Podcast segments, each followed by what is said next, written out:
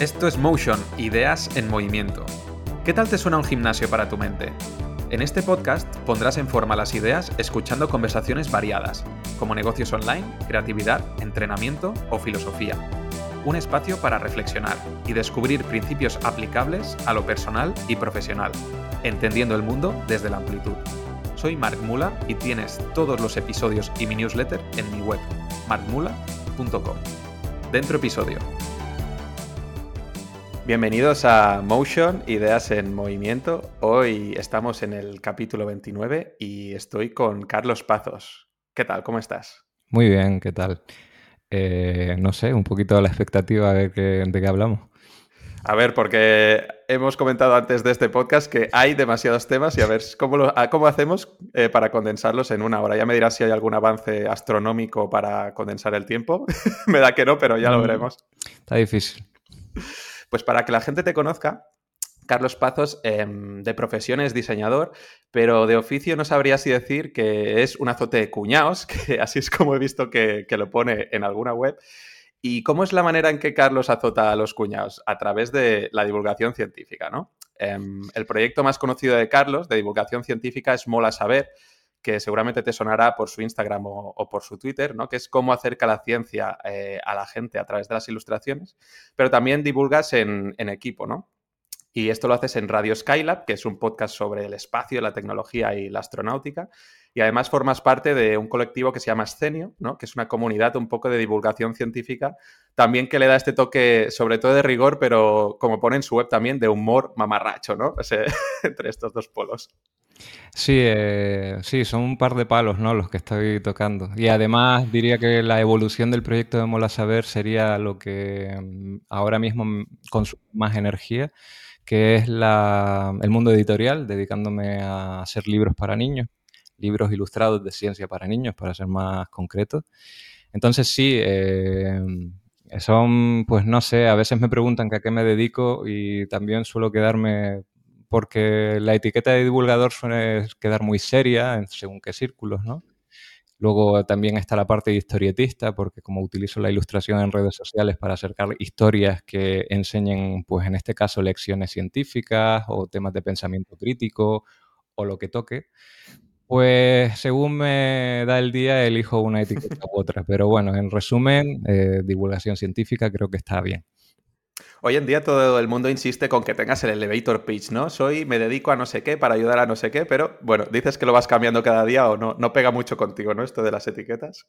Sí, no, es lo que tiene ser un poco generalista, porque siempre en este mundo en el que vivimos parece que mm, con toda la especialización que hay, que, es normal, porque somos muchos y tenemos que dedicarnos a muchísimas áreas distintas y la gente se especializa o hiperespecialista. Pero los perfiles generalistas, curiosamente, ¿no? Pues que tocan ahí un, sin llegar quizá a profundidad tanto como los especialistas, pues a veces se ven un poco huérfanos de, etiquetas porque no, no la hay. Entonces, bueno, pues vas cambiando. Y empezamos con la gran pregunta. Em, ¿Cómo un diseñador de UI o UX eh, acaba divulgando sobre ciencia a través de, de ilustraciones? Me he hecho esa pregunta yo mismo un montón de veces. Pues a ver, porque incluso cuando empecé a divulgar todavía no era diseñador UI UX, estaba en proceso de, ¿no? Yo salgo eh, de una carrera que es ingeniería en diseño, pero estaba más enfocado en temas de identidad corporativa, branding, rebranding, todo esto. Eh, y me, me, empecé a interesar por el mundo del software y me empecé a reorientar mi, mi formación inicial hacia ese mundillo. Pero, por otro lado, eh, siempre he sido consumidor ávido de contenido científico, de toda la vida, ¿no? Em, el típico tópico de desde que vi Cosmos de Carl Sagan, pues acabé enamorado y ya no pude escapar, pues básicamente, o podría ser menciones de contenido que, que me atrapó como La vida es así, que le sonará más de uno, que son dibujos animados, que cuentan temas científicos al final todo eso te reorienta de alguna manera que tengas un gusto personal por consumir eh, temas científicos. ¿Qué pasa? Hace ya ocho años o así, em, yo consumo y lo que consumo generalmente todavía era lenguaje bastante especializado, contenidos un poco duros de, absorber. los, disfrutas porque tienes un contexto que te permite disfrutarlo, pero te das cuenta de que hay otra mucha gente que no, no, está adentro de, no está ahí contigo. Y sin embargo empiezas a ver iniciativas en YouTube, en redes sociales, eh, de gente que hace esfuerzos por adaptar esos contenidos a, un lenguaje más llano, a acercar a lo que tiene que ser la divulgación, vamos, que es acercar eh, esos contenidos complicados y traducirlos para que la gente los entienda. Y digo, bueno, pues yo tengo una serie de habilidades comunicativas, un poco por gusto personal, un poco por formación, que mm, pues tengo buena mano con el dibujo, aunque todavía no me consideraba ilustrador tampoco. Eh, vamos a probar, eh, vamos a ver si puedo devolverle yo algo a la sociedad y voy a iniciar por iniciativa propia, sin, ningún, sin ninguna expectativa en realidad, a traducir temas que a mí me gustaban y llevárselo a la gente porque mm, tenía la hipótesis de que a la gente también le gustarían si se lo contaban de manera correcta. Y me lancé a hacer infografías y funcionaron bastante bien. Y ahí empiezas a tener una retroalimentación positiva que te anima a seguir y a seguir y empiezas a adquirir experiencia dentro del mundo de la divulgación, a conocer gente increíble que te enseñan, que te orientan, que te inspiran y acabas participando en una esfera, vamos a decirlo, en una divulgo esfera en el poco a poco te vas haciendo más conocido y eventualmente llegas al presente y, eh, y, aquí estás divulgando pues de todo tipo de contenido y como dije antes, ahora más enfocado a niños, pero ha habido toda una trayectoria. Tú has hecho esto, entonces, por ejemplo, em, pues de, temas que has divulgado mucho, ¿no? Aunque son muy diversos y ha sido, o sea, he visto que hay una trayectoria, ¿no? Que avanza más hacia temas también como cada vez más amplios, pero durante un tiempo, eh, incluso a través de Mola Saber, pues divulgabas mucho sobre el espacio, ¿no? O la astronáutica. Pero claro, no eres cosmólogo, no eres físico, no eres astrónomo, ¿no? Em, y aunque yo soy muy partidario, ¿no? De este tipo de gente como tú, que al final es quien hace llegar los avances científicos a la gente, porque si no, como dices, la gente muchas veces no, se entera o la gente no se va a poner a leer papers, ¿no? Em, pero has sentido un poco este síndrome del impostor o, incluso ataques un poco de los, entre comillas, vamos a decir, ¿eh? de los científicos de verdad, que algunos, no vamos a decir todos, no vamos a generalizar, pero que sienten un poco de desprecio quizá a los divulgadores porque dicen es que lo explican demasiado simplificado, es que es demasiado, ¿sabes? Como que le quitan toda la esencia o, la realidad de la ciencia. No sé si has sentido algo parecido. Bueno, bueno, ha habido de todo. A ver, te diré en general, generalizando, ¿no? Eh, científicos, divulgadores con, digamos, el título, por así decirlo, mm, gente muy posicionada, verdaderos eruditos, eh, a quien más y a quien menos le he llegado. Y las reacciones en general son muy positivas. Se valora el esfuerzo que hago de tratar de coger lo que ellos han descubierto, investigado o procesado y yo lo reprocesé otra vez para llevarlo a otro nivel un poco más inferior. Pero puristas hay en todas las áreas y profesiones y siempre te encuentras algún hater y claro, eh, pues sí, te pueden acusar de haber sobresimplificado, que es uno de los grandes peligros realmente de, traducir un tema complicado a, lenguaje sencillo. También te equivocas y ya sabemos que en las redes sociales, pues eh, las equivocaciones a veces están sobrecastigadas, ¿no? Muy poca comprensión con el que no sabe llega a dónde te estás metiendo, eres un intruso. Y por supuesto, el síndrome del impostor, el que, el que cree contenido y no haya tenido síndrome del impostor es que no ha estado verdaderamente implicado en lo que hace, ¿no? Uno se pregunta, ¿qué hago aquí? ¿Por qué estoy haciendo esto? ¿Tengo la autoridad o la potestad de estar metiéndome aquí? Pero tienes que ver las cosas en, perspectiva, ¿no? Eh, y saber cuál es tu posición y no engañarte. Digo, bueno, yo no soy cosmólogo, yo no soy astrónomo, ni astrofísico, ni me dedico a la investigación. Pero es que mi trabajo no es ese. Mi trabajo es divulgar, o el trabajo que estoy asumiendo aquí es divulgar. Y estoy asumiendo una divulgación que se trata de traducir a imagen, que todavía, entonces estamos hablando todavía de algo más específico. Entonces empiezas a ver que, así como ellos son especialistas en lo suyo, tú realmente estás ejerciendo tu especialidad solo que en un tema en concreto. Y eso, bueno, te relaja un poco y dices, yo estoy haciendo un trabajo que no pisa el de ellos, sino que lo está enriqueciendo, lo complemento. No tengo por qué avergonzarme de, hacer nada de esto. Al contrario, debería estar orgulloso de aportar mi granito de arena, pues como otros muchos que se dedican al tema audiovisual o lo que sea. Lo importante, lo importante al final es aprenderte las reglas y no caer eh, para conseguir el like fácil en la falta de rigor, que es ahí donde ya empiezas a tener una mala praxis, ¿no?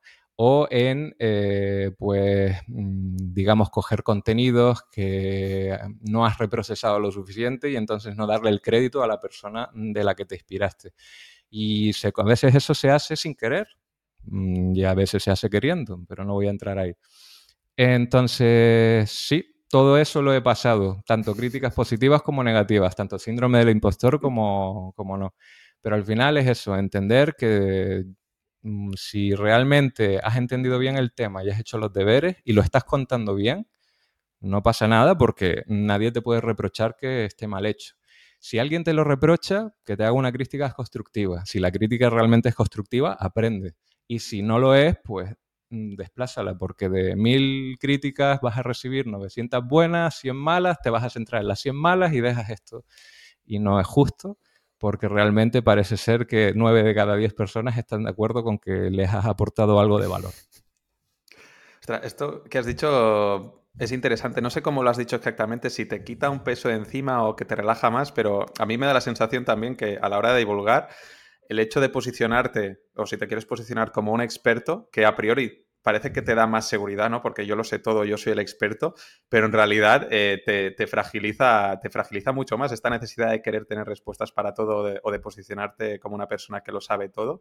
En cambio, esta postura no más de aprendiz o más de apertura, de miras, no, oye, yo estoy divulgando o los que saben son otros, ¿no? Yo, yo hago otro tipo de rol, como que en realidad te relaja más, ¿no? Porque es decir, ostras, es que no yo no soy quien tiene toda esta presión.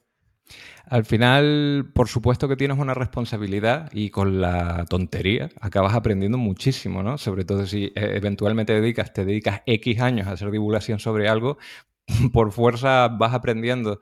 Eh, lo bueno de, esto, que incluso como te atreves con temas que no son, digamos, eh, muy específicos, acabas teniendo una visión un poco más amplia eh, que a lo mejor una persona muy especialista, ¿no? Pues que sabe mucho de un tema y luego cojean de otro, y a lo mejor mm, para el público todo es física, pero dentro de la física anda que no habrá áreas, ¿no? Em, simplemente es mm, relativizarlo bien, o sea, intentas mm, saber las cosas bien, intentas tenerlas bien asimiladas pero tampoco hay que machacarse solo porque ah, esto tenía que usar esta palabra en vez de otra, este dibujo en vez del otro. A cierto nivel, esas equivocaciones pasan totalmente desapercibidos si el objetivo del mensaje es que más o menos se entienda, porque incluso ahí podemos entrar en un debate en el que cuál es tu objetivo o digamos eh, cuánto porcentaje de mensajes quieres que se entienda cuando es algo tan complicado. Si yo voy a hablar de física cuántica, a mí me vale con que se queden con los conceptos básicos de que es antiintuitiva, de que los sentidos no nos sirven para valorarla, de que las cosas a nivel pequeño funcionan distintas que a nivel grande, de que esto no es un invento, sino que hay una experimentación detrás, no me lo saqué de la chistera de que entiendan a por lo menos a grandes rasgos de que hay una base y de que hay un, digamos, un funcionamiento a nivel fundamental que es un poco loco, pero que está respaldado por la ciencia. Eso ya es mucho. Eh, que ya entienden las pesquisas y mm, que nos metamos, por ejemplo, con formulación o con aspectos un poco más complicados, ese es otro tipo de divulgación que yo no hago, ¿sabes? Entonces, no pasa nada.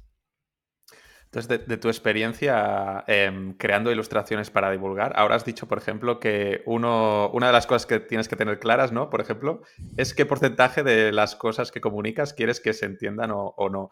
Después de todo este tiempo, ¿cuáles dirías que, aunque esto daría para mucho, ¿no? Pero así en resumidas cuentas, las claves para hacer una buena comunicación a través de la imagen, ¿cuáles crees que serían? Para mí la más importante, y te lo digo porque lo aplico en todos los libros que hago para niños y precisamente el público infantil es probablemente el más difícil, es el hecho de que tú tienes que lanzar el mensaje por distintos, digamos, en distintas capas. Me explico. Esto lo he dicho muchas veces, pero es que me parece importante. Tú, mm, si haces un libro para, como yo, para niños y niñas de 4 a 7 años, no es lo mismo la mente de un niño de cuatro años o la niña que cuando ya han tenido siete, tres años de desarrollo. En esos años el cambio es absolutamente brutal, ¿vale?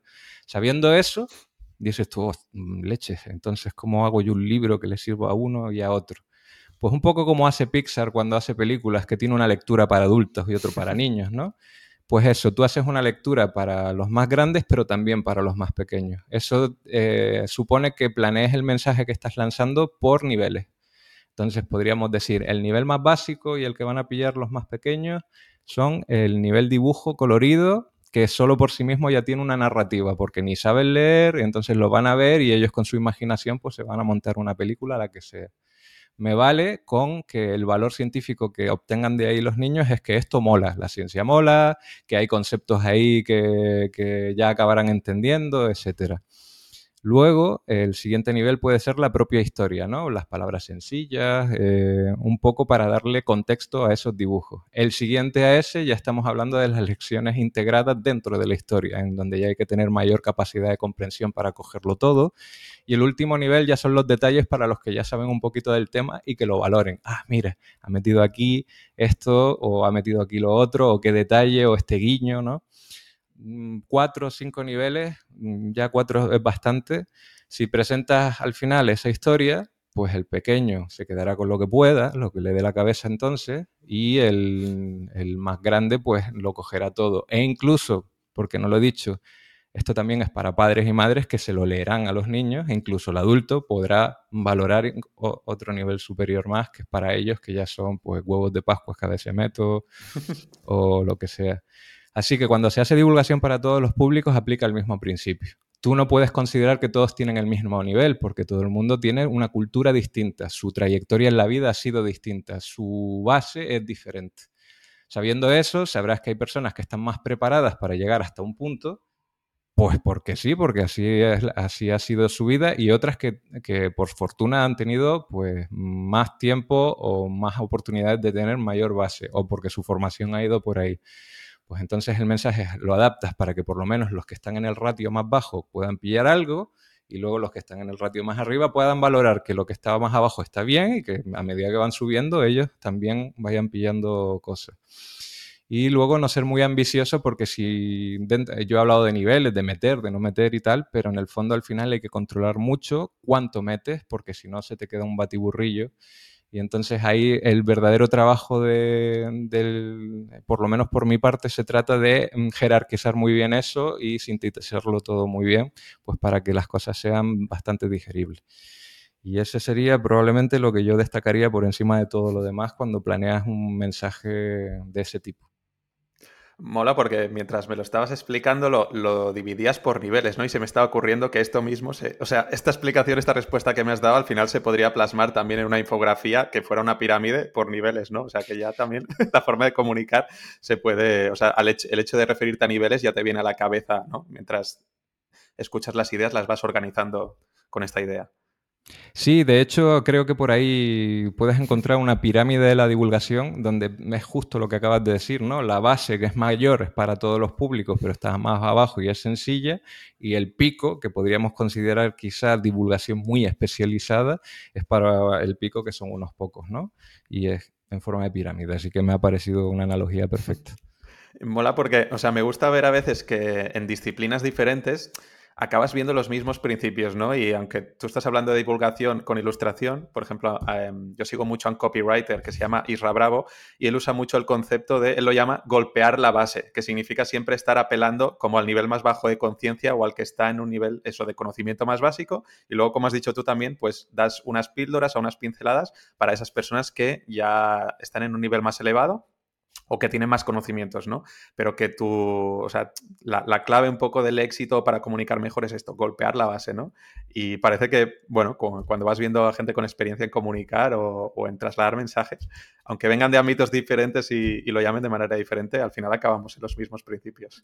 Pues sí, básicamente sí. Así que Menos mal, ¿no? Porque imagínate que, que, hubiera varias escuelas distintas, que el emisor y el receptor y hubiera todo tipo de estrategias sería un poco locura. Oye, pues ahora que has sacado el, tema de la divulgación para, niños, ¿no? Tú tienes una serie de, libros infantiles que se llama Futuros Genios y, como has dicho, le, vendrán, o sea, me vendrían genial hasta a mí de adulto porque hay temas tan diversos, ¿no? Como física cuántica, que seguro que hay cosas de ahí que, yo no, tendría ni idea, de genética, de astronomía, de, de evolución, de inteligencia artificial.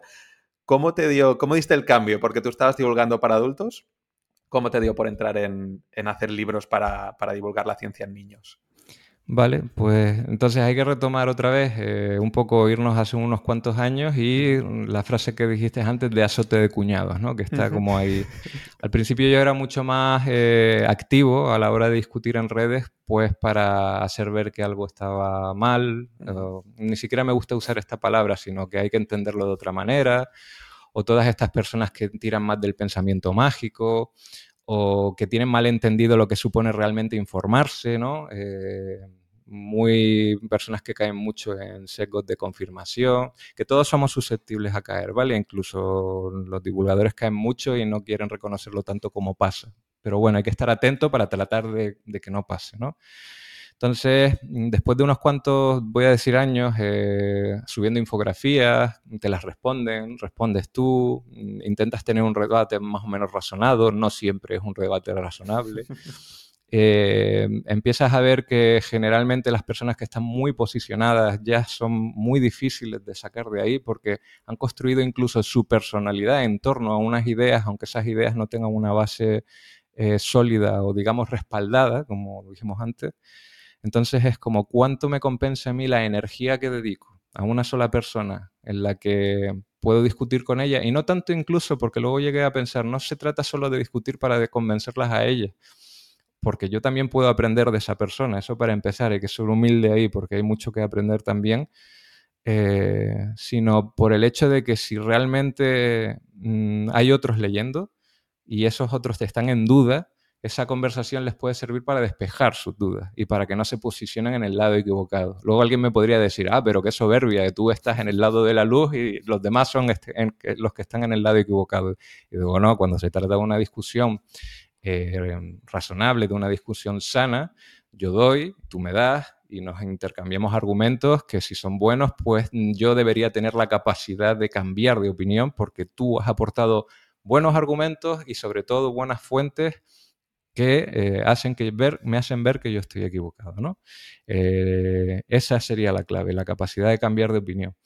Pero bueno, si volviendo a eso, si realmente soy yo el que tiene la razón, y veo que estoy gastando una energía que no sirve para que esa persona cambie de opinión, no va a servir de nada cambiarlo porque se ha posicionado, e incluso las discusiones que están teniendo lugar están en una burbuja o en una campana de, resonancia en las que las personas que lo reciben están más predispuestos a escuchar a la persona que, que discute contigo que a ti mismo, porque el ambiente es estéril o lo que sea, empiezas a plantearte a ver, si el objetivo de la divulgación al final se trata de acercar todos estos contenidos para mejorar la calidad cultural popular del mundo, ¿no? Aportando un poco más.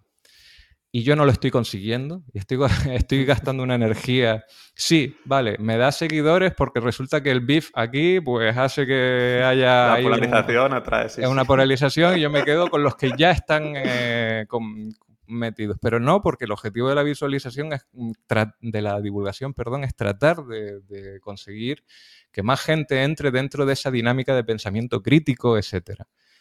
Digo, pues a lo mejor me voy a replantear un poco cómo gastar esa energía. Y entonces, mm, inevitablemente me fui pensando que quizá los más pequeños, que todavía son un libro en blanco y no están viciados, o todavía no tienen sus personalidades construidas, incidir en ellos cuando todavía son jóvenes y están formándose, me parecía mejor estrategia eh, para tener un impacto, ¿no? Esa fue mi, idea y luego faltaba la parte de, vale, pero tendré que hablar con alguna editorial o hacerlo de alguna manera o a lo mejor lo puedo hacer por autoedición o crowdfunding, lo que sea.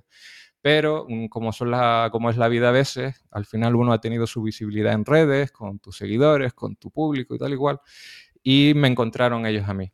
De hecho, no fue la primera editorial que me encontró, me habían contactado algunas, pero yo no lo veía claro porque mm, tenía una idea bastante aproximada de en qué condiciones trabajar, que eso es otra cosa importante que podríamos hablar, el hecho de no solo porque te llega la primera oportunidad, cógela, porque tienes que ser exigente con esa oportunidad a veces cuando tienes claras las bases a las que quieres moverte. Y yo tenía clara que, no quería limitarme a una tirada corta, y salvo que ya no me quedara más remedio, etcétera, etcétera. Me contacta Penguin, un editor de Penguin, que es mi editor, bueno, uno de ellos porque ahora son varios, porque son un equipo, un equipo maravilloso, del sello Gascoa, que son el sello dedicado a libros para niños. Y digo, esto es como eh, la oportunidad, ¿no? Tengo esta idea y me llega precisamente el que puede ayudarme a ejecutarla. Pues hablamos, me preguntan qué tengo en mente, ellos me dicen lo que también tenían en mente, nos alineamos y ahí nace la colaboración que me lleva a ser el primer libro de una colección. Eh, se plantea inicialmente una colección de cuatro libros a ver cómo va, porque esto era algo nuevo en nuestro país, en el sentido de que sí se había probado en otros países, con otros formatos, incluso con niños, mm, para niños y niñas más pequeños. Pero no sé, culturalmente España es otro, hay otra cultura y no sabíamos cómo iba a ir la cosa. Y entonces planeamos la colección, planeamos eh, los dos primeros libros de esa colección en base a las bases sentadas y hasta la fecha pues ya voy 10 libros. Estoy haciendo el décimo. ¿Se puede decir el tema del que lo estás haciendo o es todavía un secreto? No, no, sí, sí, sí, se, eh, puede decir. Yo, mm, tú dijiste, como bien dijiste, tenía una colección que se llama Futuros Genios, mm. pero luego tengo libros, digamos, independientes. Eh, uno de ellos se llama Astromitos, es verdad. que básicamente toca eh, el sistema solar desde un punto de vista astronómico, contando curiosidades de los cuerpos del sistema solar, no limitándome a lo de siempre, que son los planetas y poco más. Quería llevarles pues que ya sabemos mucho, como por ejemplo de sus lunas o incluso asteroides, cometas, etc. Y como cada uno de ellos tiene un nombre que generalmente está basado en la mitología greco-romana y luego en otras mitologías, los cuerpos más nuevos, pues surgió la idea de combinar eh, ambos conceptos y, nace el astromito, un poco para llevar la ciencia a las personas que, que buscaban a lo mejor la mitología, y otro poco para llevar la mitología a las personas que buscaban la ciencia. Volvemos al mismo principio, ¿cómo puedo hacer para llegar a un público que quizás no llegaría de otra manera? Y esa fue otra idea, cuajó muy bien, el formato funcionó. Y ahora eh, nos planteamos hacer una segunda parte, pero como ya tengo bastantes libros sobre el espacio, dije, no quiero eh, tocar otra vez esta temática, aunque sea mi temática favorita y la temática con la que empecé, eh, vamos a hacerlo de otra manera. Y dijimos, bueno, ¿y cómo podría ser y tal? ¿no? Porque al final uno llega a un consenso y lo que estamos haciendo es biomitos. Está, pues básicamente nos vamos al ámbito de la biología y hay especies cuyo nombre científico tienen eh, un, pues están también inspirados en la mitología, pues porque el científico, el botánico, el biólogo que los descubrió dijo, uy, mira, como, como Poseidón. Y a partir de ahí, pues un poco la misma premisa, pero enfocado en especies y no en astros. Así que biomito. De todas formas, lo comento todo y en el fondo todavía no, no, las tengo todas conmigo con que vaya a salir, pero bueno, mm, soy positivo. Hombre, ya tienes eh, una trayectoria de varios libros publicados, ¿no? Y estás en un buen equipo, o sea que bueno, a priori yo sería optimista. Sí, sí, yo también. Yo por cubrirme y no poner la mano en el fuego al 100%, ¿no? nada más. Has dicho una cosa mm, en el proceso este de, sacar los libros muy interesante, que es que tú tenías claro de qué manera querías trabajar, ¿no? Y que no estabas dispuesto pues a hacer una tirada corta o bueno, lo has dejado en el aire porque tenías que, o sea, teníamos que hablar, ¿no? De, las tiradas de, los, libros infantiles. Y cuando lo has dicho me ha venido a la cabeza eh, la idea de que quizá a veces para tomar decisiones no sé, una de las cosas que, que, se hace siempre, pues lo típico, valorar pros y contras, eh, para decidir pues si sí o si no cómo está alineado con mis valores o mm, cómo ayuda a la sociedad, ¿no? qué repercusión tiene. Pero una habilidad de fondo que creo que es muy importante tener es la capacidad de decir que no o la capacidad ¿no? de, renuncia. Es como algo que a, veces la gente no se lo piensa, pero esta capacidad de decir que no a cosas que aparentemente parecen buenas, aunque te traigan dinero, aunque te traigan fama, estatus o lo que sea, pero quizá no es lo que más que te conviene en realidad en ese momento, ¿no? O no, lo sé, ¿qué, ¿qué, feedback darías a esto? Si yo tuviera que elegir realmente superpoderes para dárselos reales, superpoderes reales para que una persona los tuviera, ese sería uno de ellos. Saber decir que no y acertar siempre, ¿no? El tema es que no se acierta siempre, pero bueno, me vale con que sea un buen porcentaje de veces. El otro superpoder sería la fuerza de voluntad, que no la motivación, sino la disciplina de sentarte y tirar para adelante aunque no quieras hacerlo, ¿no? Y de eso, eso es otro, otro melón. Entonces, la habilidad de decir que no, eh, que, que en su momento te podría decir que es un largo proceso en el que en principio lo haces de una manera más intuitiva y luego con los años y cuando empiezas a tener claro quién eres tú, porque va muy en la línea de que, quién eres tú, además de qué quieres hacer, porque hay muchas maneras de hacer las cosas, pero nuestra personalidad condiciona cómo queremos hacer esas cosas. A mí me han dicho muchas veces, oye, ¿por qué no te haces un canal de Twitch? O, no sé, o haces streaming en TikTok y tal. Lo cierto es que no va conmigo ponerme delante de una cámara y, hacerlo. Eh, y claro, eh, ahí empieza un debate súper interesante en estás perdiendo una serie de oportunidades porque el mundo funciona así, todo ahora va en esa dirección y tal. Y puede que tengan razón.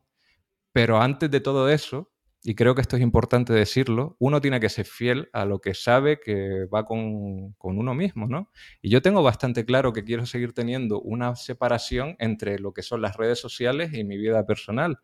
Y esa separación la he establecido un poco, aunque a veces salga aquí en vídeo o a veces haga colaboraciones en Twitch, sé que no quiero dedicar mi vida 100% mm, a streamear, como otras personas que sí lo deciden porque les, encanta y me parece estupendo, ¿no?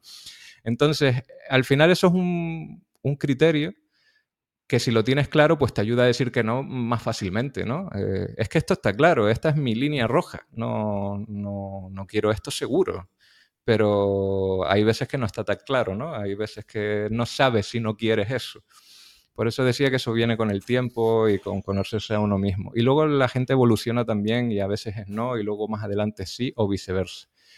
Eh, porque las perspectivas cambian, las motivaciones cambian, los propósitos cambian y no oigo que se, se, hable mucho de esto cuando persigues una meta, que no hay que rendirse ante nada, mm, ya llueva o haya tormenta, huracanes y tal, tú tienes que tirar para adelante. Sí, pero vamos a ver, porque no es tan sencillo, ¿no? La, la vida está llena de matices. Y bueno, volviendo al tema de saber decir que no, por lo menos cuando tienes una serie de puntos bien marcados y los tienes claros, si esos puntos no se cumplen es bastante más fácil decir que no.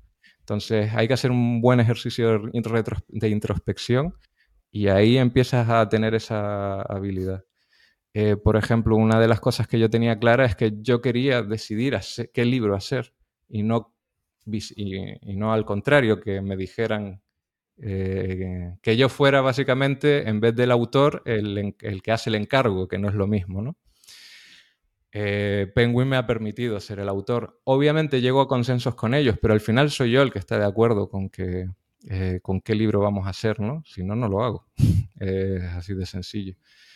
Y dicho esto, pues te doy toda la razón. Saber decir que no es mm, probablemente más importante que saber decir que sí, porque eh, no se pueden coger todos los trenes ni se pueden cruzar todos los puentes. elegir es descartar y em, decir que no es saber elegir. Entonces es una gran, una gran habilidad. Oye, Carlos, en una respuesta, no sé cuántos melones has, abierto. a, cual más interesante. Ahora, claro, ahora, ahora no, no, sé por cuál continuar porque también es esto, me, está viniendo a la, a la cabeza el, esta imagen que según decidas una cosa, las ramificaciones pueden haber como mil caminos diferentes. Entonces depende del tema que saque ahora, la conversación puede ir por temas muy diferentes, ¿no? Pero has dicho... Voy a tener que decir que no, sí, sí.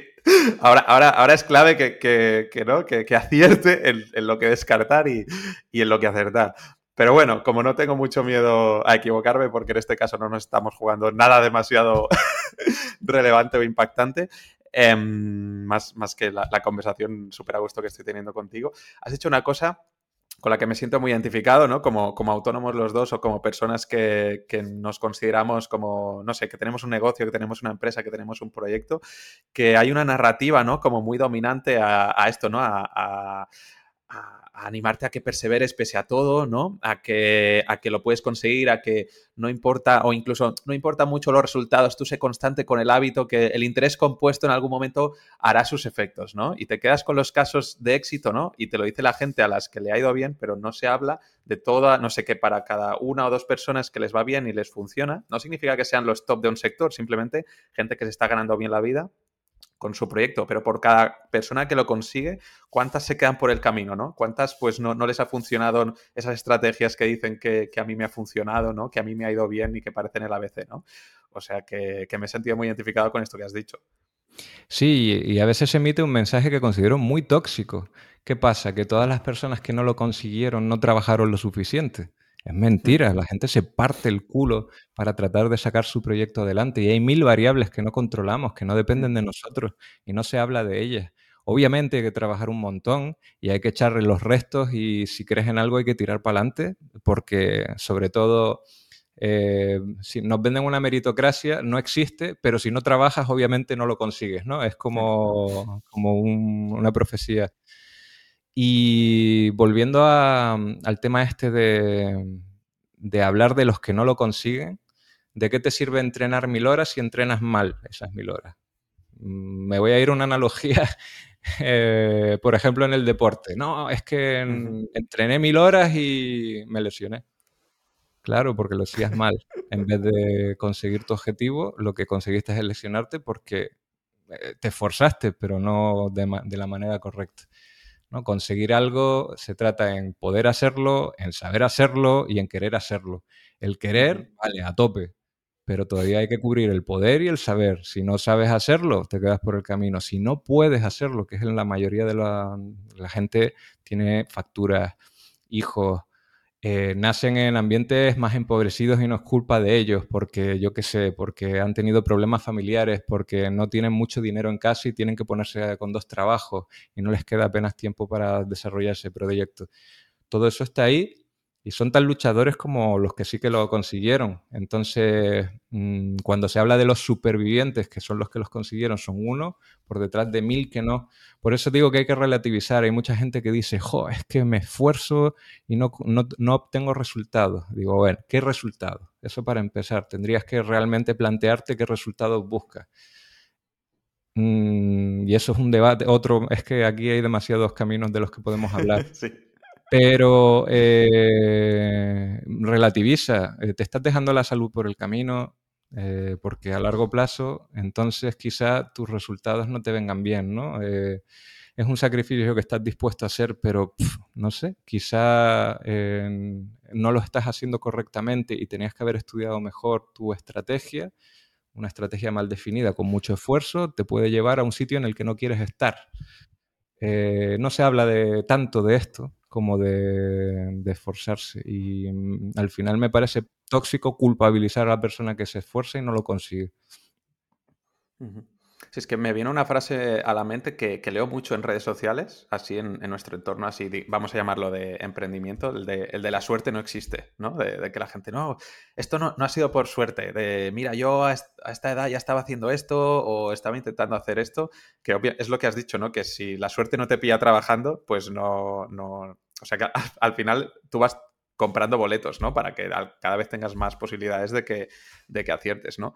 Pero que parece que todo únicamente sea por responsabilidad individual y, por mérito propio, ¿no? Como has dicho, no, no, si, si, yo quiero conseguir algo, al final lo voy a conseguir y, y como tú dices, la gente solo ve los factores que cree que controla, pero todo el resto de factores que han influido pues eso es como los omite, ¿no? Cuando te explican sus casos de, éxito, eh, a, propósito, o incluso involuntariamente, porque es que hay tantas cosas a tener en cuenta que no lo puedes tener todo. Sobre todo involuntariamente, no hay, no hay mala fe cuando alguien dice, yo es que trabajé un montón y lo conseguí y nadie me dio mm. nada y tal y cual. Y es verdad, en parte, pero es que tienes que tener un, un zoom más amplio y decir, vaya, pero es que, mm, es que, es que decir que la suerte no existe es tan falaz porque es tan sencillo como... Mm, eh, me viene a la cabeza ahora el, mismo tipo de persona, con los mismos conocimientos, con el mismo dinero, con una familia bien, tal y cual, y que no conozcan a la persona adecuada en el momento adecuado, ¿sabes? Simplemente eso puede hacer que uno consiga y el otro no lo consiga. Son múltiples variables. Obviamente, trabajar y tratar de cubrir cada una de esas cosas que sí que controlas maximiza tus posibilidades, decanta la balanza a tu favor pero eso no te da garantías de que realmente lo vayas a conseguir. Hay un componente de suerte. Me, duele decirlo porque soy una persona que realmente es bastante controladora y trato de intentar, pues, tenerlo ahí todo medio cubierto, pero cuando te pones a ver realmente todo lo que hay que cubrir, no tienes horas en el día, además. Eh, y entonces lo que tienes que hacer es, pues lo que quiera que haga, por lo menos hacerlo bien y fluir. y sobre todo elegir muy bien que las cosas que hago las hago por las razones correctas. Y ya de ahí esperemos que todo este esfuerzo tarde o temprano me lleve a, donde quiero estar y luego poner en duda durante todo el camino lo que estás haciendo precisamente por si no lo estás haciendo correctamente, por si tu estrategia que has elegido es equivocada para poder corregirla, ¿no? ese replanteamiento, digamos, en esos nodos intermedios de A a B, son súper importantes. No, de A trabaja y llegarás a B, aunque haya subidas, bajadas, precipicios y no sé qué. No, es que encima es que te tienes que parar y analizar realmente si estás haciéndolo bien y si no, corrige, porque entonces vas a acabar en C mm, y, no sabrás cómo, ¿no? Eh, bueno, me he ido un poco por las ramas, perdón, pero, es que el tema me, toca de cerca porque incluso mm. yo he tenido mis más y mis menos en la hora de crear, a la hora de crear contenido. Mm, no sé si nos hemos ido o no, en tal caso también yo tengo, yo tengo responsabilidad, pero mira, me va bien para reencauzarlo en el tema de la suerte no existe. No sé si esto lo podríamos tachar de pensamiento pseudocientífico, entonces esto nos viene como puente para hablar de, ciencia versus pseudociencia. Em, porque imagino que una de las una de tus misiones, no sé si me tiro un triple, pero una de tus misiones a la hora de divulgar ciencia no es solo para que la gente muestre más interés por, un, ámbito del, saber, sino también para combatir ciertas creencias ¿no? o ciertos discursos que quizá mm, no son los mejores o, incluso son perjudiciales ¿no? a nivel social. Em, entonces, en este debate de, ciencia versus pseudociencia, para ti, ¿cuáles crees que son los peligros de que se extienda mucho la pseudociencia o de tener una sociedad poco educada científicamente? Bueno, la principal es que es muy manipulable, ¿no? Eh, si una persona no es realmente capaz de, discernir si algo que le cuentan eh, es cierto o no, puede acabar siendo objeto de manipulaciones por los que sí manejan mejor la información, etcétera. No te estoy hablando de planes malignos ni de superconspiraciones. Te estoy hablando simplemente de que, bueno, eh, mm, me voy a ir a lo más inocuo, que es lo que siempre me ha hecho gracia, ¿no? Eh, el movimiento, por ejemplo, terraplanista, que al final se ha hecho más popular precisamente porque hablan de él, yo ahora mismo estoy en contra de mi propia filosofía porque lo acabo de mencionar en esta conversación. Yo soy muy dado a lo que me parece una tontería ni lo menciono para no darle publicidad ninguna, ¿vale? Em, pero es inocuo, ¿no? No importa que la gente vaya por ahí creyendo que la Tierra es plana o es redonda, porque al final eh, los que lanzan satélites saben que la Tierra es redonda, porque si, si no, no, no van a ir a donde tienen que ir ni van a funcionar como tienen que funcionar, ¿vale? Eh, pero eso crea un marco de pensamiento. Y ese es el peligro realmente. No es tan dañino que tú creas esto o lo otro, sino el hecho de que lo que te ha llevado a creer eso es por una manera de pensar que es generalizada. Y ese es el verdadero mm, peligro y, te lo digo en serio, los divulgadores están perdiendo la batalla eh, ahí en general siempre hay un conjunto de personas irreductibles que están, digamos, en el camino correcto, pero en general, pero también por la propia naturaleza humana, somos muy dados a, pues yo confío más en esta persona porque mm, he depositado mi confianza en ella, ¿no? Puede ser un familiar o puede ser alguien a que le has dotado de cierta autoridad y entonces mis, mis, mis filtros caen con esta persona y me puede estar colando mentiras cada dos por tres, ¿no? Y esas mentiras me las creo, las asimilo como parte de mi persona, de mi identidad, etcétera, etcétera, y entonces acabo en una manera de pensar que depende mucho, pues mira, de la suerte. Y digo de la suerte porque muchas veces dice, hay personas que dicen, ay, qué mala suerte he tenido en la vida, ¿no? Todo me va mal. Y cuando te pones a analizar un poco su caso, es, pero es que, claro, has tomado decisiones en base a premisas falsas.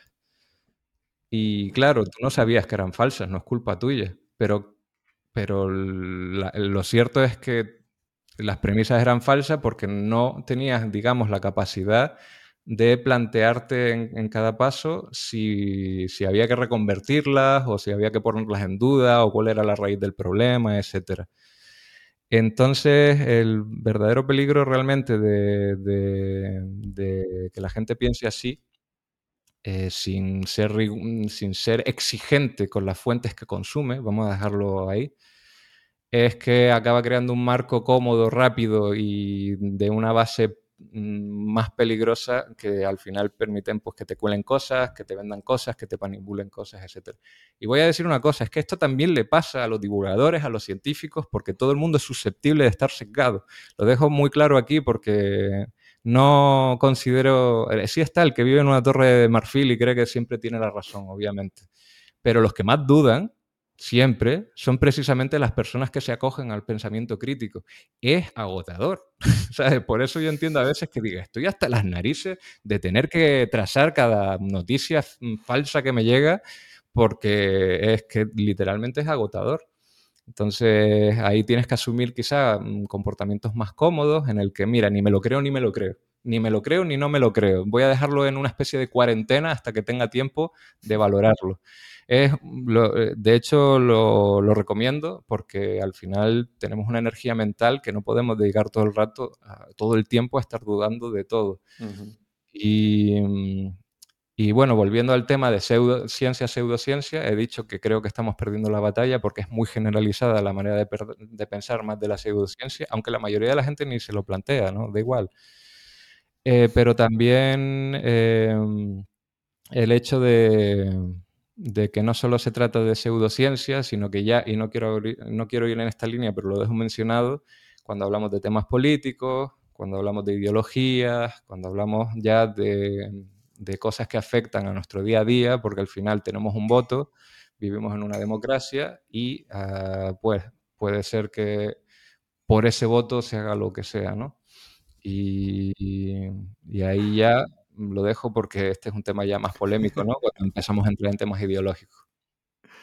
Sí, pero has dicho una cosa, ¿no? De que la suspensión del juicio, ¿no? A veces, bueno, pues poner en stand-by pues, el hecho de posicionarte, pues que es una de las actitudes básicas del pensamiento crítico y que es algo como muy recomendable, ¿no? Pero a la vez, no, no sé si es paradójico de que quizás algo que va en contra de la naturaleza, porque el cerebro siempre está deseando certezas, ¿no? Y vivir en la incertidumbre como que te causa estrés. Entonces, como esto, ¿no? De que, de que intentar ser escéptico en realidad es como muy, es como muy estresante, ¿no? Y en eso en qué punto está un poco el, equilibrio, ¿no? Este de decir, bueno, aunque pueda estar muy informado sobre un tema, pues estoy abierto a, estar equivocado o a que haya mejores fuentes, o quizá no sé tanto como, como me pensaba, y, este, y esta parte del cerebro que siempre quiere, quiere saberlo todo y quiere una respuesta, ¿no? Es como, es como complicado. Sí, como mínimo eh, puedes asumir que al final dominas una serie de temas más y ahí a lo mejor te puedes mojar más. Y luego hay que asumir cierta humildad en los temas en los que controlas menos, ¿no? No ser beligerante si viene alguien y te dice algo que choca directamente con una idea preconcebida que tienes eh, y es muy fácil serlos. Y, te digo que me ha pasado mil veces. He sido un poco majadero cuando estoy convencido de algo. Me viene alguien, me dice lo contrario y dice que dices loco, ¿no? Y luego resulta que el equivocado estaba yo. Entonces dices, bueno, la próxima vez quizá debería ser un poco más humilde. Y aunque tenga razón, no vas a convencer a nadie diciéndole, te equivocaste o eres estúpido. No vas a convencer nunca a nadie de esa manera. Entonces, igualmente hay que ser educado, humilde e intentar dar buenas respuestas.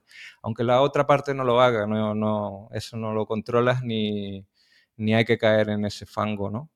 Y es difícil también, eso también porque al final somos personas y tenemos nuestras debilidades o nuestros defectos y podemos caer perfectamente ahí, pero bueno, uno hace su mejor esfuerzo. ¿Tú has, aprendido algo, digamos, de intentar dialogar con, personas que tú crees pues, que sus creencias no tienen fundamento científico? Porque creo que, bueno, no, lo tengo a mano ni nada, pero eh, estoy bastante convencido de que hay estudios científicos ¿no? que dicen que cuanto cuanto más ataquen tus creencias o, incluso cuando te presentan algo como más impepinable que va en contra de tus ideas, o sea, en vez de aceptarlo, te defiendes como, con, más fuerza, ¿no? En plan, te han dado como el argumento más bueno de los posibles, entonces en vez de aceptarlo tú, no, no, no, no, me protejo aún más en mis creencias, ¿no? Es como muy, muy complicado, ¿no? Y aunque no tengas este afán, como dices tú, de evangelizar y de quedar, pues, que yo tengo la razón absoluta ni nada, ¿no? Sino que estás intentando que cambien las creencias por lo que tú crees que la sociedad, pues, puede beneficiarse. Mm, pero ¿cómo, te aproximas a, estas personas o, cómo, cómo se puede tener como una conversación más genuina con estas personas sin que activen tu, no sé, este escudo de defensa o se pongan tan a la defensiva? Pues para empezar, uno de los aspectos que decidí que eran impepinables ya, eh, pero esto es una elección personal, es que no discuto en redes sociales. Vale.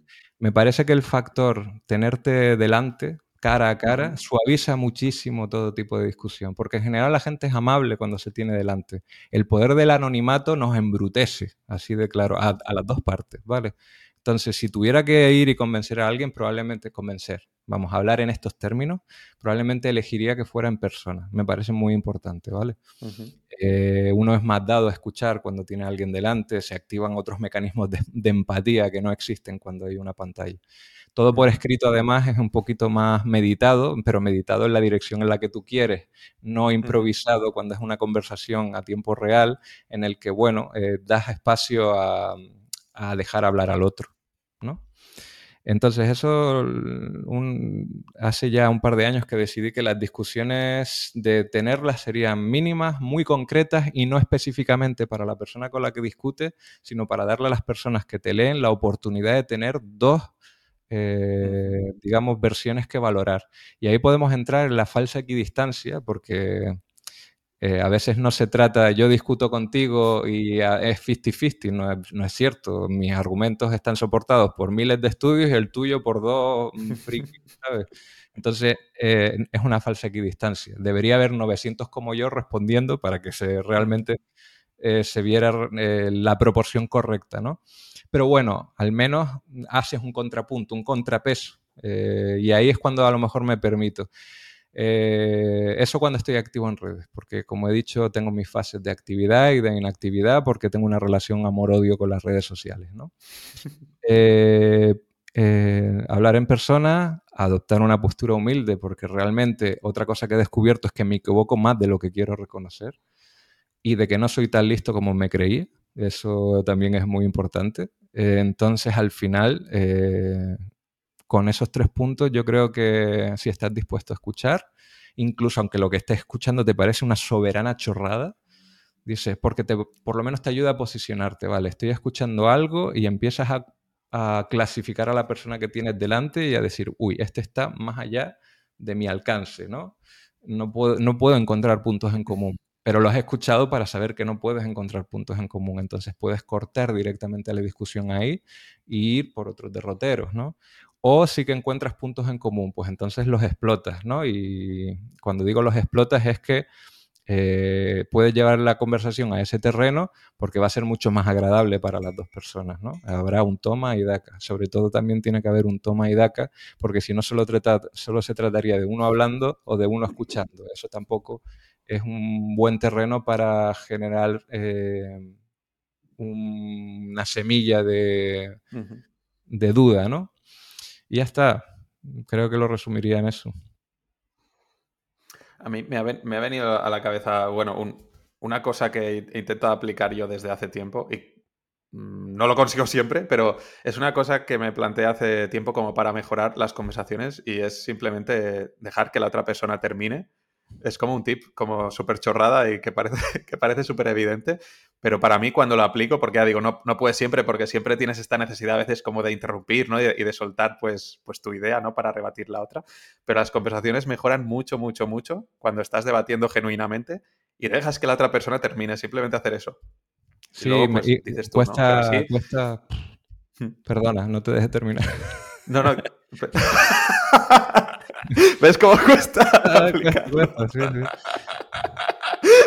No, pero eso, ¿no? Que, claro, al dejar que la otra persona termine, eh, adoptas un rol como mucho más de escucha y quizá te fuerzas un poco más a no, a no fijarte tanto en, soltar lo tuyo, sino entender las, razones que hay detrás, ¿no?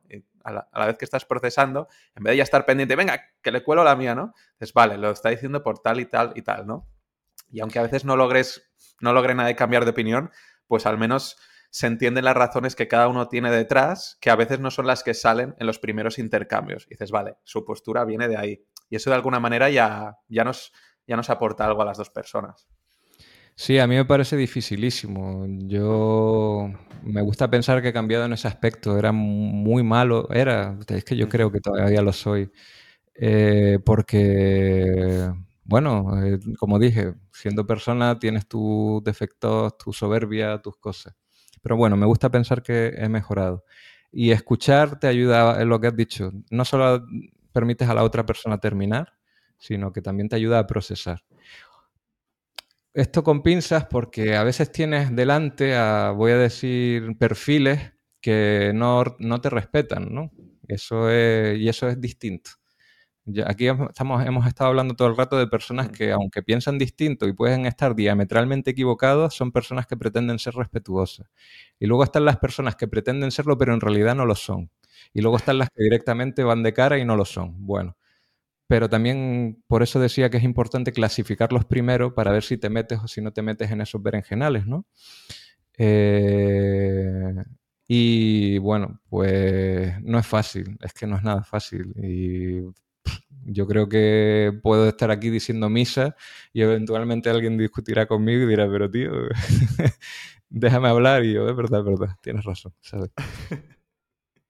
Ahí estamos hablando de, pseudociencia, ¿no? Y bueno, pues no sé, esto, esto lo digo yo, ¿eh? que, que, me ataque quien quiera, ¿no? Pues podríamos hablar de, no sé, de temas de que la homeopatía no funciona, que la acupuntura no funciona, que yo qué sé, que el, tarot no funciona, ¿no? Esto lo digo yo en particular.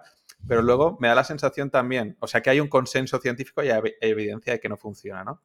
Pero también me da la sensación, y sin generalizar, ¿eh? pero que por la otra parte también hay ciertas personas que se ponen la etiqueta de escéptico científico y que también están como muy aferrados quizá a, a la evidencia que ellos dicen que es el consenso o hacen como cherry picking, ¿no?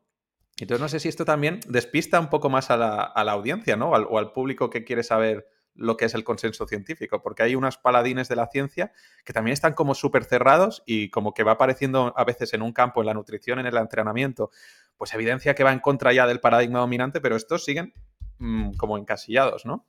Como te dije antes, es que a los divulgadores les pasa mucho el sesgo, ¿no? Hmm. Eh, yo, sin decir nombres, yo antes admiraba perfiles que fueron mi inspiración, que me han decepcionado terriblemente con el tiempo, porque están eh, enrocados en determinadas posturas o ves que son incapaces de pedir perdón cuando se han equivocado o de, o de reconocer que la evidencia científica ha cambiado la realidad que ellos, voy a decir que predicaban, porque al final se trataba de pues lo que hacen los justamente las personas a las que quieren un poco educar, enrocarse en un conocimiento que quizá ya se ha puesto más en duda. O no permitir ni por ningún tipo de resquicio que haya una posibilidad de que eso sea equivocado, cuando uno de los principios del método científico es verdad absoluta, absoluta, no hay nada tenemos una razonable y gran probabilidad de que todo esto sea verdad, pero absoluta nunca porque eventualmente aparecen nuevos experimentos, nuevos enfoques que quizás amplían esta verdad, ¿no? No te estoy diciendo que la, que la tiren abajo, sino que la amplíen, en cuyo caso ya hay que matizarla o hay que completarla o hay que redirigirla. Y, y lo he visto en, obviamente, en algunos perfiles, no en todos, ¿no? Pero sí que hay. Y eso es muy dañino, también, pues para que las personas que están dispuestos a escucharte y de repente vean, pero ¿de qué vas? ¿Sabes? Eh, no, no está siendo razonable, mm, está siendo desagradable, con mm, está siendo irrespetuoso y, al final somos unos seres bastante empáticos, muy sociales y reaccionamos muy negativamente a, a este tipo de conductas. Entonces, justamente no se cumple la misión del divulgador, no a grandes rasgos.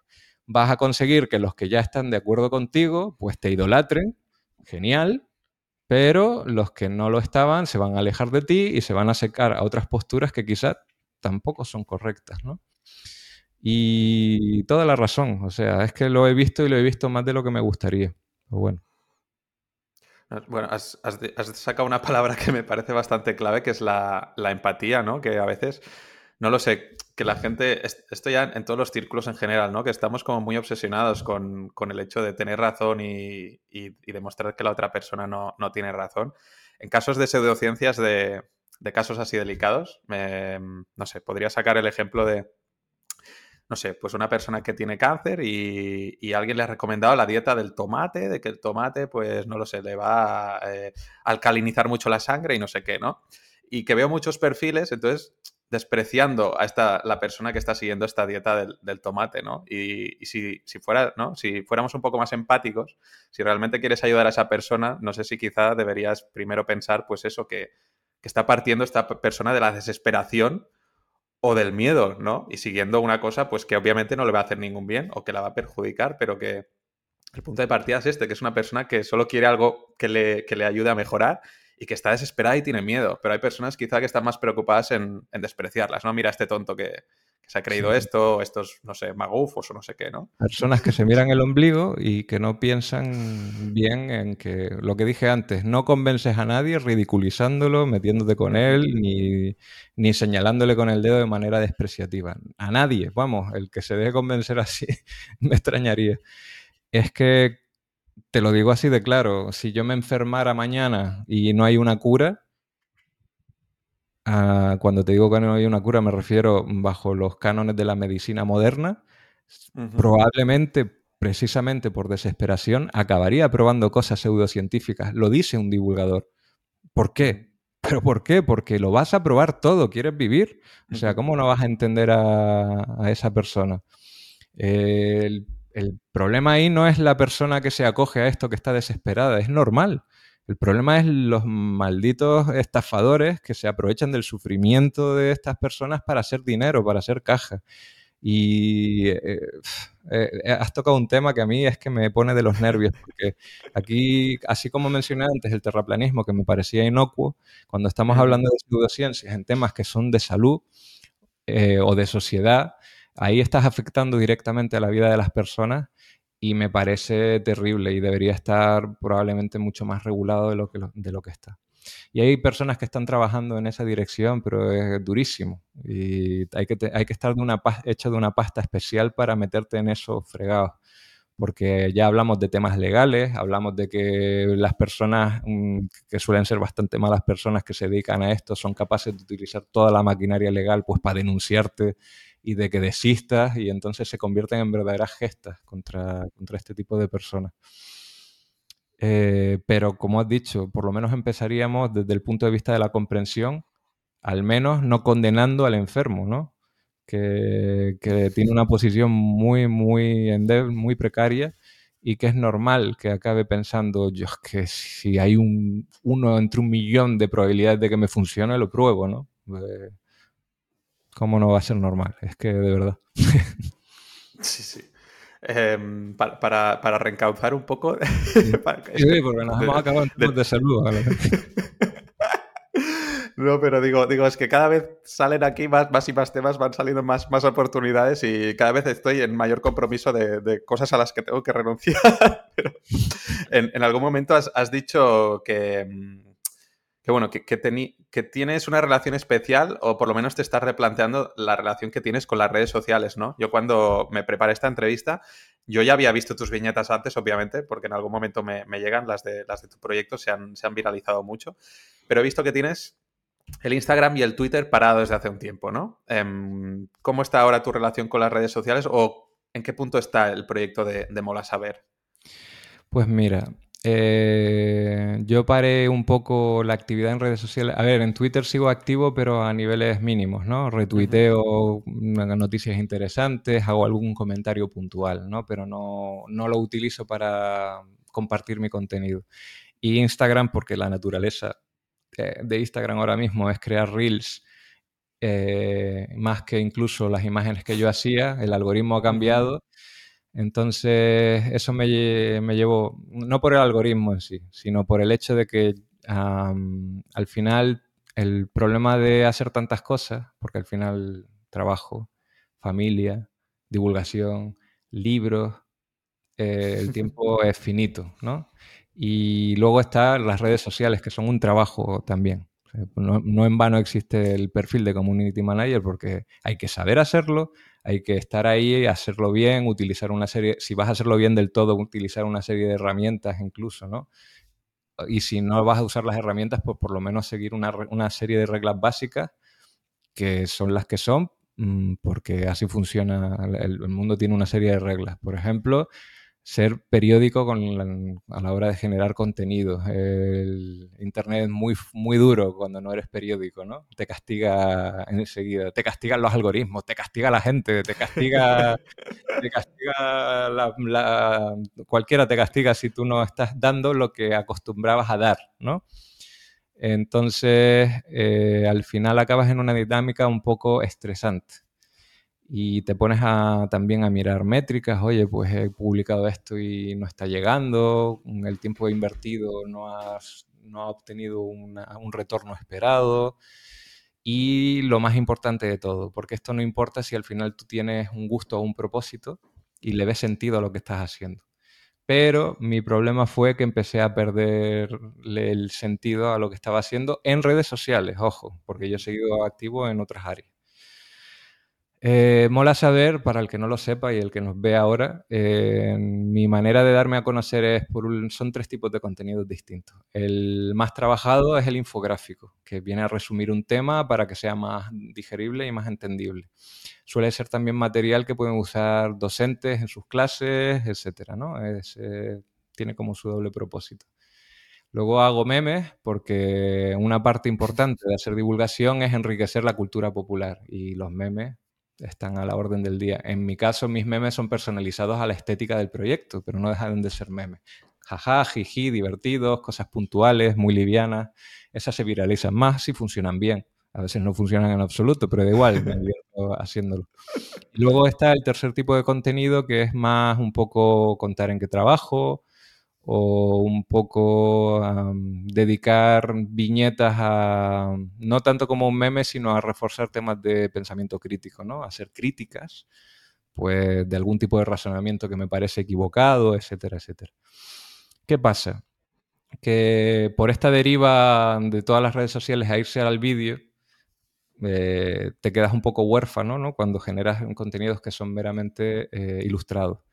Y por otro lado, eh, sigo con el asunto de mm, realmente pararte durante, a veces en uno de estos estadios intermedios y decir, ¿tiene sentido lo que estoy haciendo? Las acciones que, que, estoy ejecutando me llevan a donde quiero. Quiero llegar a donde quería llegar porque puedo haber cambiado de idea. Y sobre todo, ¿estoy dedicando el tiempo a lo importante o a lo urgente? ¿no? Es la típica pregunta y la más importante probablemente. Y me doy cuenta que estoy dejándome la salud por el camino.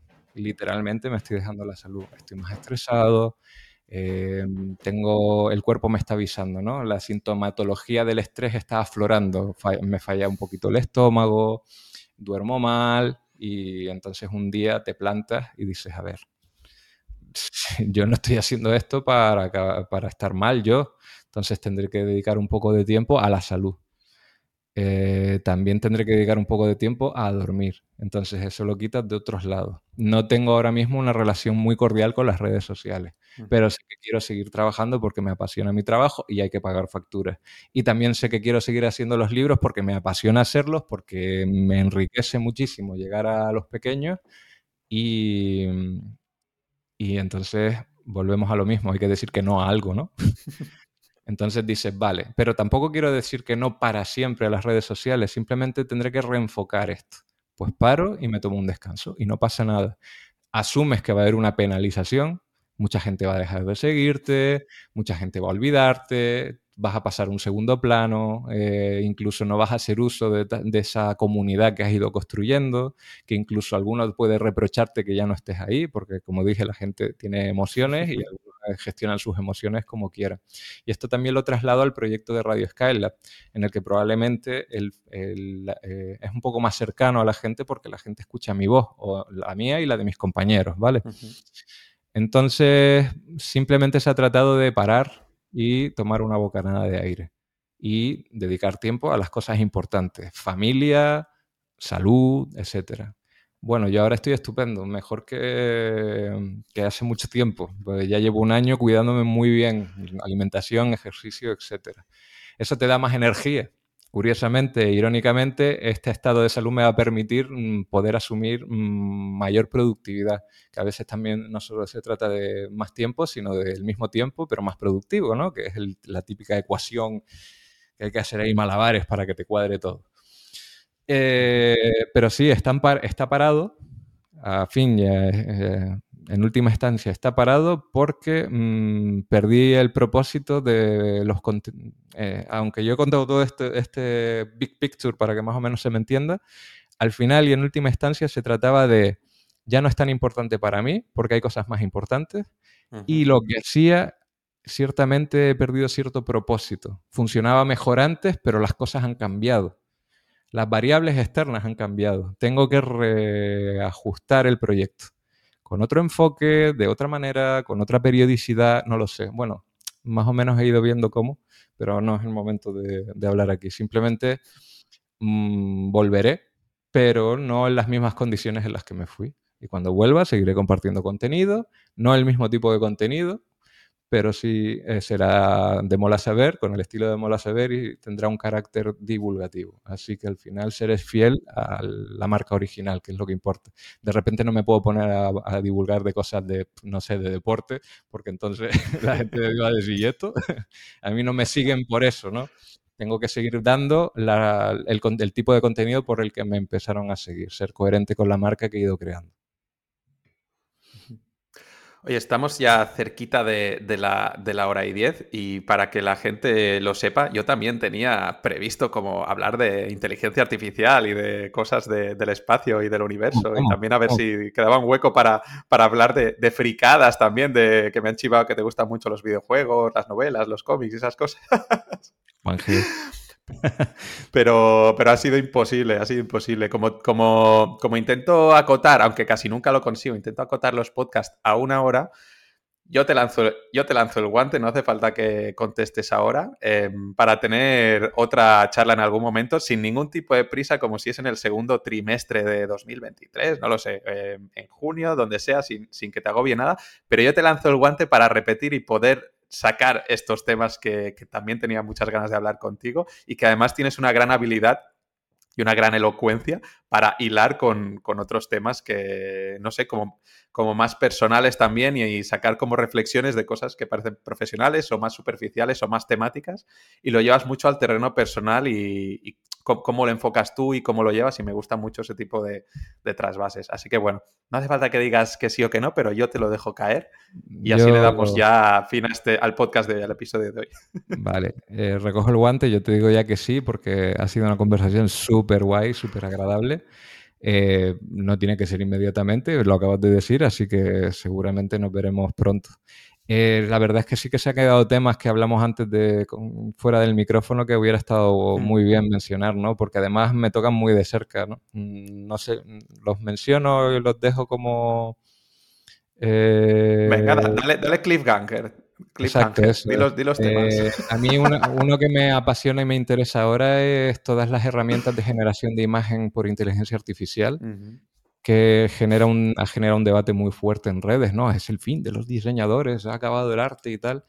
Y mi posicionamiento con respecto a ello es bastante eh, positivo, en realidad. Pero bueno, podemos hablar de esto con más detalle en el próximo programa. Claro, y como esto está tan... No, hago avances, pero como esto está avanzando tan rápido, quizá en mi próximo programa podré haber entrenado a una inteligencia artificial con mi voz y te hago creer que estás hablando conmigo de verdad. Sí, te haces un avatar, ya, ya, ya he visto que en esa dirección te puedes hacer a ti mismo un avatar, pero a lo mejor todavía te podría pillar porque probablemente el avatar no se, no se rasque el ojo con el dedo. Ah. Ah, puede ser, puede ser. Ya miraré a ver cómo meterle el input este. Oye, pues para concluir, Carlos, ha sido una, una pasada de charla con muchos temas así mm, tocando, no lo sé, que como excusa hemos utilizado la, ciencia y la divulgación científica, pero han salido temas, pues no sé, cómo enfocar los proyectos, ¿no? Cómo, cómo combatir un poco estas narrativas dominantes que al final pues también son, son dañinas, ¿no? Para las personas que quieren tirar adelante y, y que se creen pues no sé, algunos mensajes que, al final pues, pues pueden ser dañinos para ti, ¿no? Así que no sé, para mí ha sido, ha sido súper guay tenerte aquí. Bueno, para mí creo que se ha notado y ya lo he dicho, para mí también, así que espero verte pronto. Pues venga, un saludo a todo el mundo, muchas gracias. Venga, hasta luego.